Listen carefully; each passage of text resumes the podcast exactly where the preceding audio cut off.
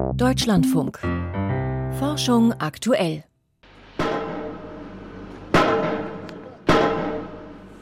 So klang es Anfang Mai in Wilhelmshaven, als die Bauarbeiten für das erste deutsche LNG-Terminal begannen. Das große Versprechen der Politik damals war, diese Terminals sollen so gebaut werden, dass sie in Zukunft auch für grünen Wasserstoff genutzt werden können. Wir fragen, inwieweit das technisch überhaupt möglich ist. Außerdem schauen wir auf die Antarktis-Konferenz in Australien, auf der zurzeit erbittert um Schutzgebiete gerungen wird. Und wir haben Forscher im Programm, die fordern, endlich auch die Treibhausgasemissionen des Militärs in Klimabilanzen mit einzubeziehen. Im Dezember soll in Wilhelmshaven der erste Tanker mit verflüssigtem Erdgas anlanden. Und heute haben Fraunhofer Forscher vom Institut für System- und Innovationsforschung eine Studie veröffentlicht, in der sie untersucht haben, wie sich diese LNG-Terminals auf klimaneutrale Energieträger umrüsten lassen. Frank Grotelüschen berichtet. Stade, Wilhelmshaven, Brunsbüttel, Lubmin. Hier sollen in den kommenden Jahren LNG-Terminals entstehen, an denen Tanker verflüssigtes Erdgas entladen.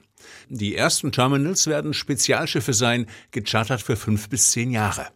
Zwei dieser schwimmenden Terminals sollen im Dezember loslegen, fünf sollen im nächsten Jahr folgen.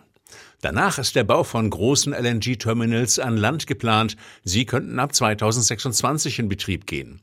Eine Frage dabei lautet, was ist nötig, um diese Anlagen zukunftsfähig zu machen, sodass sie statt fossilem Erdgas grünen Wasserstoff aufnehmen können? Die Terminals, die später eben mit zum Beispiel Wasserstoff funktionieren können, ist es wichtig, dass die technische Umstellung quasi schon in der Designphase des Terminals berücksichtigt wird. Sagt Matja Riemer vom Fraunhofer Institut für System- und Innovationsforschung in Karlsruhe, Mitautorin der neuen Studie. Das ist insbesondere bei der Materialverträglichkeit wichtig, also zum Beispiel, welche Stähle verbaut werden. Da muss eben sichergestellt werden, dass alternative Energieträger wie zum Beispiel Wasserstoff mit den Stählen kompatibel sind, die dann verbaut werden. Denn verflüssigtes Erdgas ist minus 163 Grad Celsius kalt, Flüssigwasserstoff dagegen minus 253 Grad.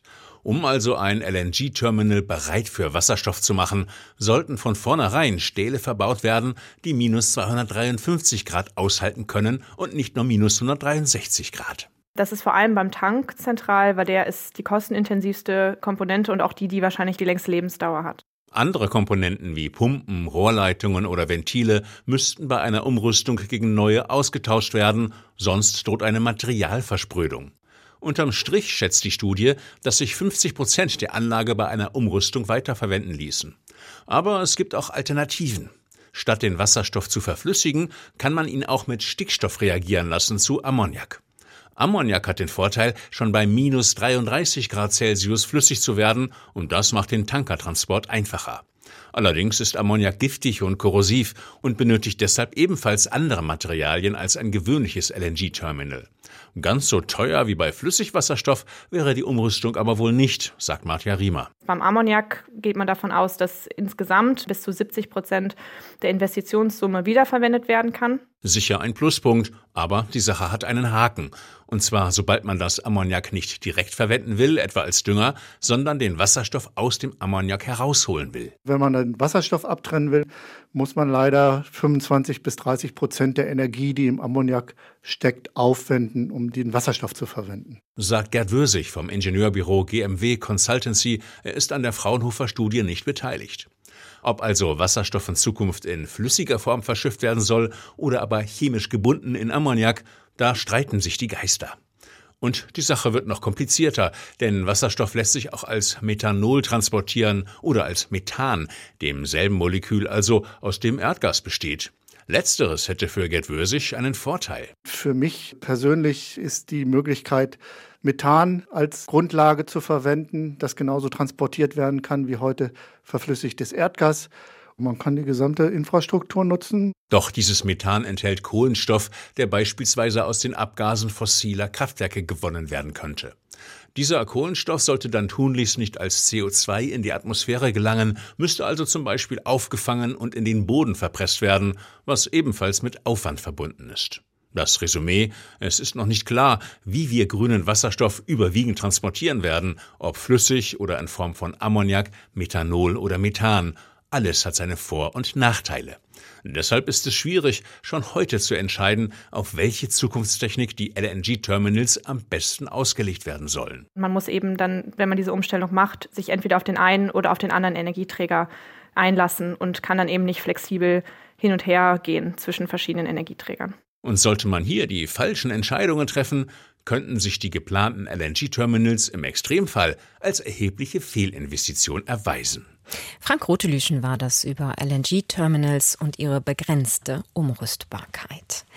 Die Kommission zur Erhaltung der lebenden Meeresschätze der Antarktis ist ein Zusammenschluss von 26 Staaten und der EU. Sie wurde 1980 gegründet und kümmert sich seitdem darum, die wirtschaftlichen Interessen mit dem Schutz der Antarktis unter einen Hut zu bringen. So bestimmt sie etwa Fangquoten für die Fischerei und weist Schutzgebiete aus. Zwei gibt es schon, 2009 und 2016 wurden sie eingerichtet. Und noch bis morgen findet zurzeit die alljährliche Konferenz dieser Kommission im tasmanischen Hobart statt. Meine Kollegin Claudia Neumeier hat sich schlau gemacht. Was sind die großen Themen in diesem Jahr dort? Ja, es geht vor allem um die Folgen des Klimawandels und anderer menschlicher Einflüsse. Teile der Antarktis erwärmen sich fast doppelt so schnell wie der globale Durchschnitt. Das wird nicht nur einen massiven Anstieg des Meeresspiegels zur Folge haben. Wie sich das auf das empfindliche Ökosystem auswirken wird, das ist noch gar nicht richtig absehbar. Das Ökosystem ist ja jetzt schon akut bedroht in der Antarktis und der antarktische Krill spielt ja eine Hauptrolle in diesem Ökosystem und auch auf dieser Konferenz, wenn ich es richtig verstanden habe. Ja, genau, weil Krill ein wichtiger Teil der antarktischen Nahrungskette ist. Er ist quasi das Verbindungsglied zwischen pflanzlichem Plankton und größeren Tieren, weil der Krill nämlich das Plankton frisst und er selber dann von Fischen, Seevögeln, Pinguinen, Robben und Walen gefressen wird. Dem Grill machen jetzt zum einen die steigenden Wassertemperaturen zu schaffen. Das hat mir Bettina Meyer erklärt. Sie ist Meeresbiologin am Alfred Wegener Institut, wo sie die Arbeitsgruppe Antarktischer Grill aufgebaut hat. Und letzte Woche war sie als wissenschaftliche Beraterin auch auf der Konferenz in Australien. Zu den steigenden Wassertemperaturen sagt sie, komme außerdem die Grillfischerei des Menschen hinzu.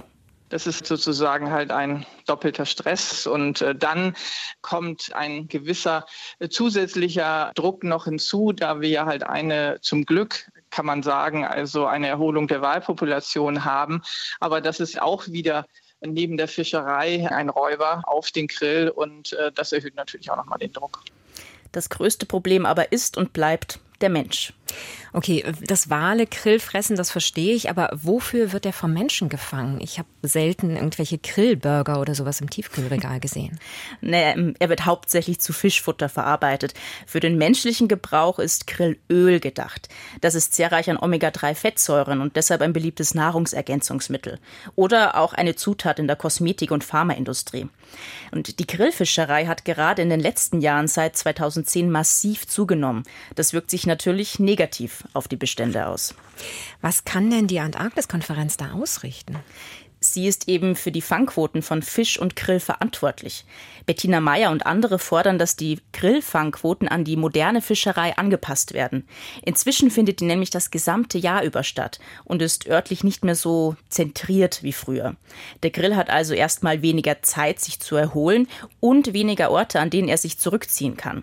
Und es sollen neue Meeresschutzgebiete ausgewiesen werden, darunter das sehr artenreiche Weddellmeer.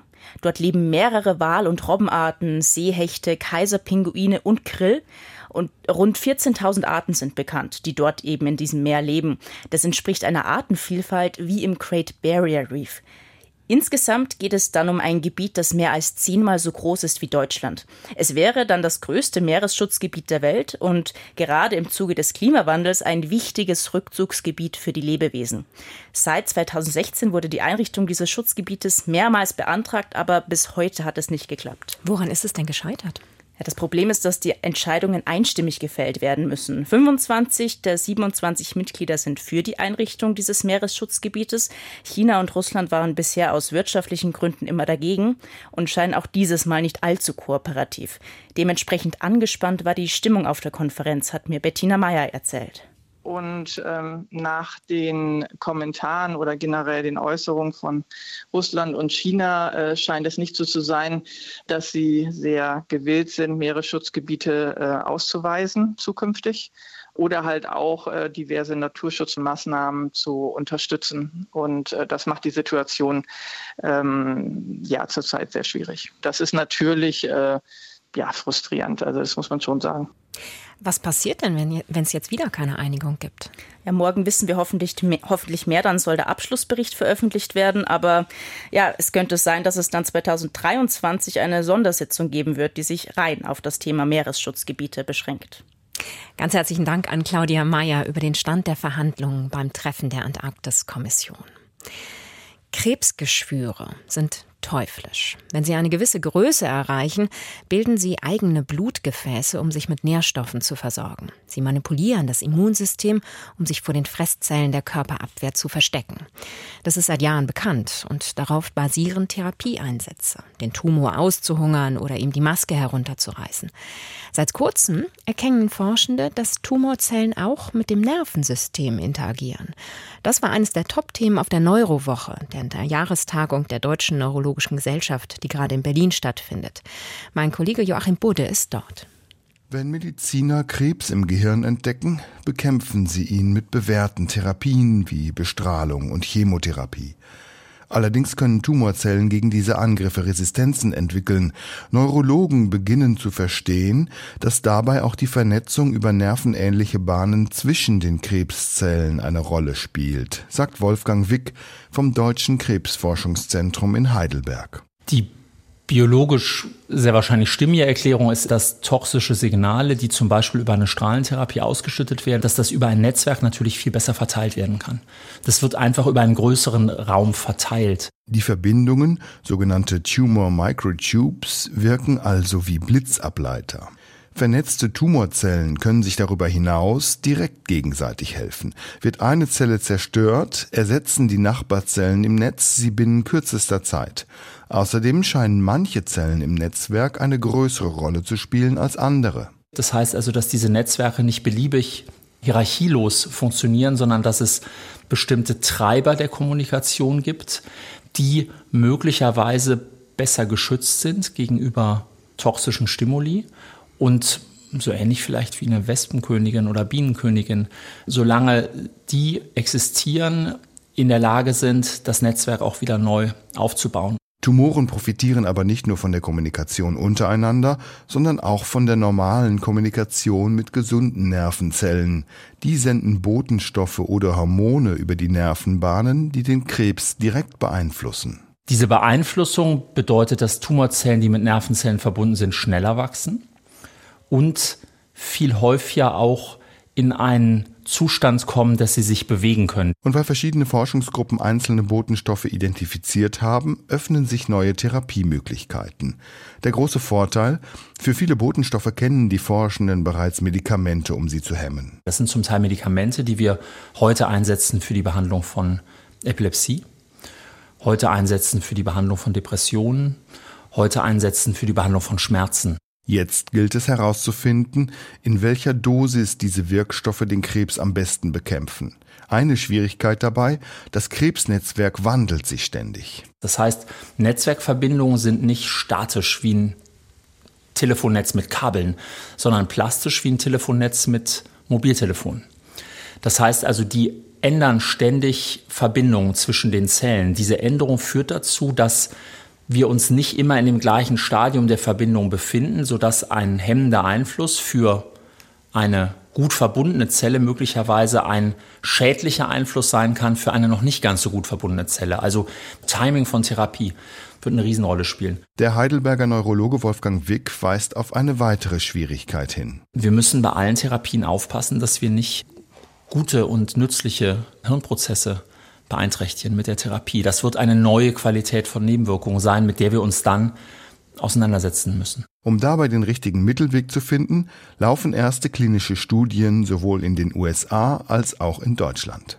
Joachim Budde war das über die Rolle von Nervenzellen beim Tumorwachstum. Die weltweiten Kohlendioxidemissionen sind die wichtigste Kenngröße, um zu ermitteln, wie sich das Klima in Zukunft verändern wird. Deshalb veröffentlichen die Staaten der Welt regelmäßig ihre CO2-Bilanzen, aus denen sich genau ablesen lässt, wie viel Treibhausgase von Haushalten, der Industrie, der Landwirtschaft und anderen Sektoren emittiert wird. Nur ein Bereich wird dabei bislang komplett außen vor gelassen, das Militär. Dabei stoßen Kampfflugzeuge, Kriegsschiffe und Panzer gewaltige Mengen CO2 aus. Allein die Emissionen des US-Militärs sind größer als die ganzer Länder, wie etwa der Schweiz.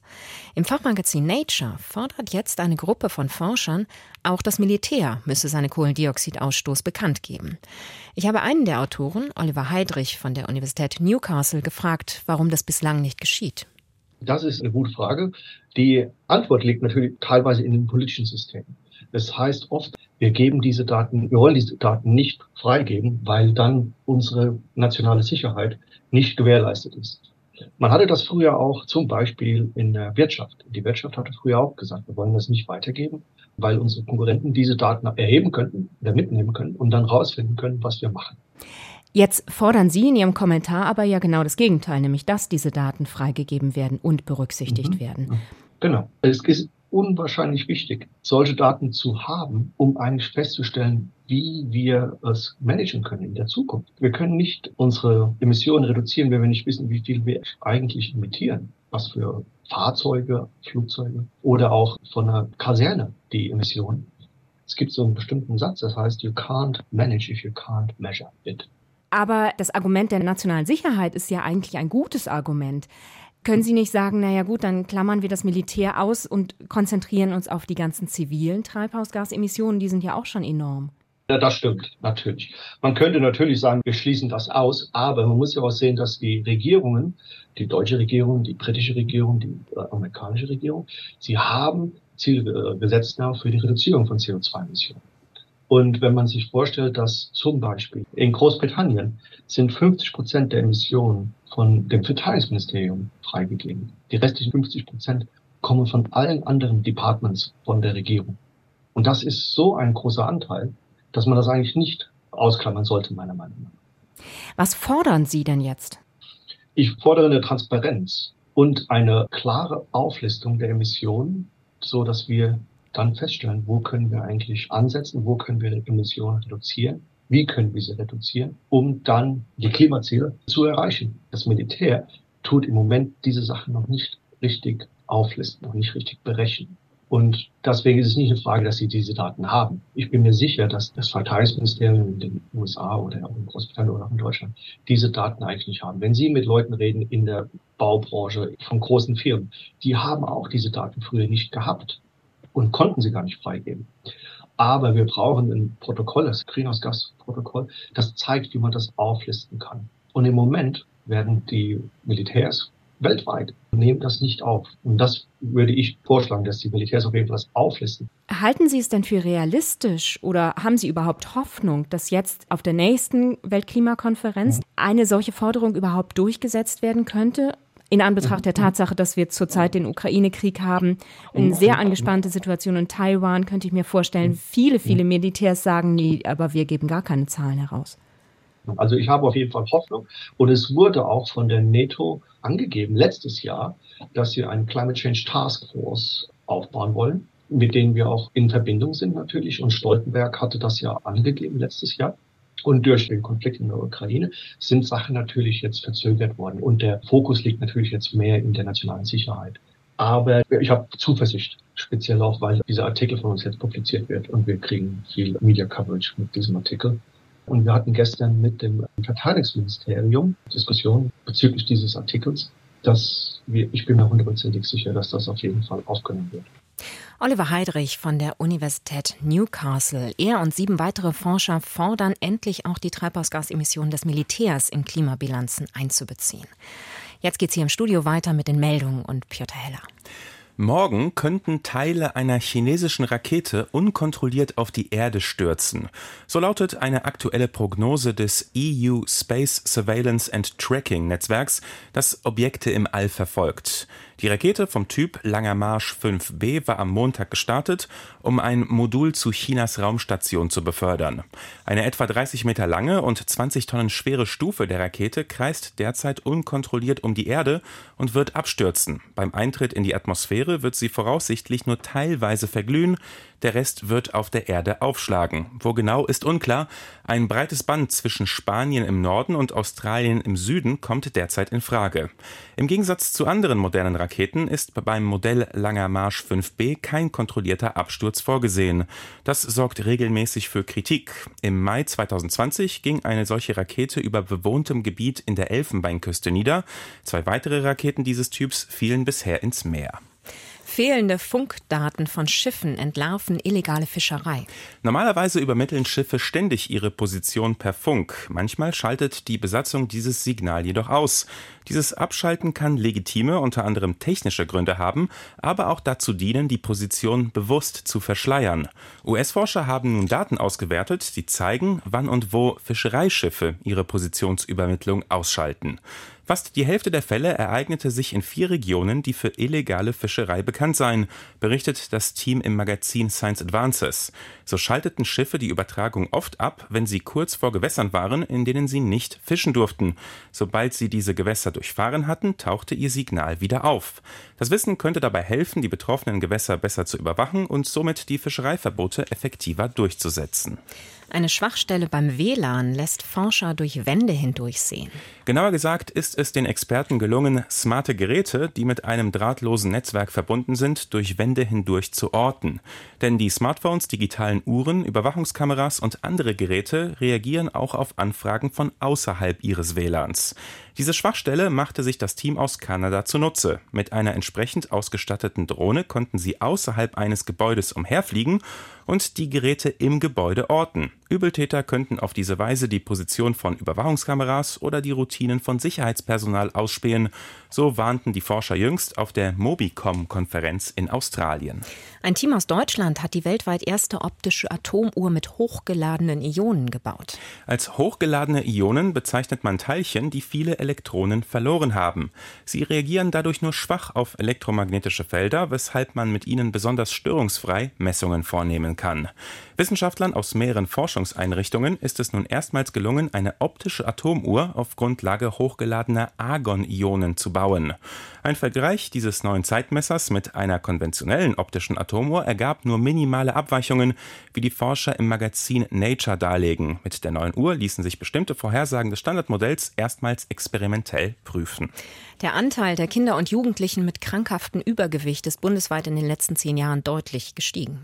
Im Jahr 2011 waren viereinhalb Prozent der 6- bis 18-Jährigen betroffen. 2021 waren es bereits sechs Prozent. Das geht aus Informationen der Kaufmännischen Krankenkasse Hannover hervor. Sie hatte anonymisierte Daten ihrer Versicherten analysiert. Das waren die Meldungen mit Piotr Hetter.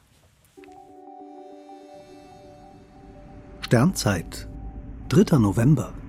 Mattes Frühlingstier ohne goldenes Vlies. Vor Mitternacht steht der Widder hoch im Süden.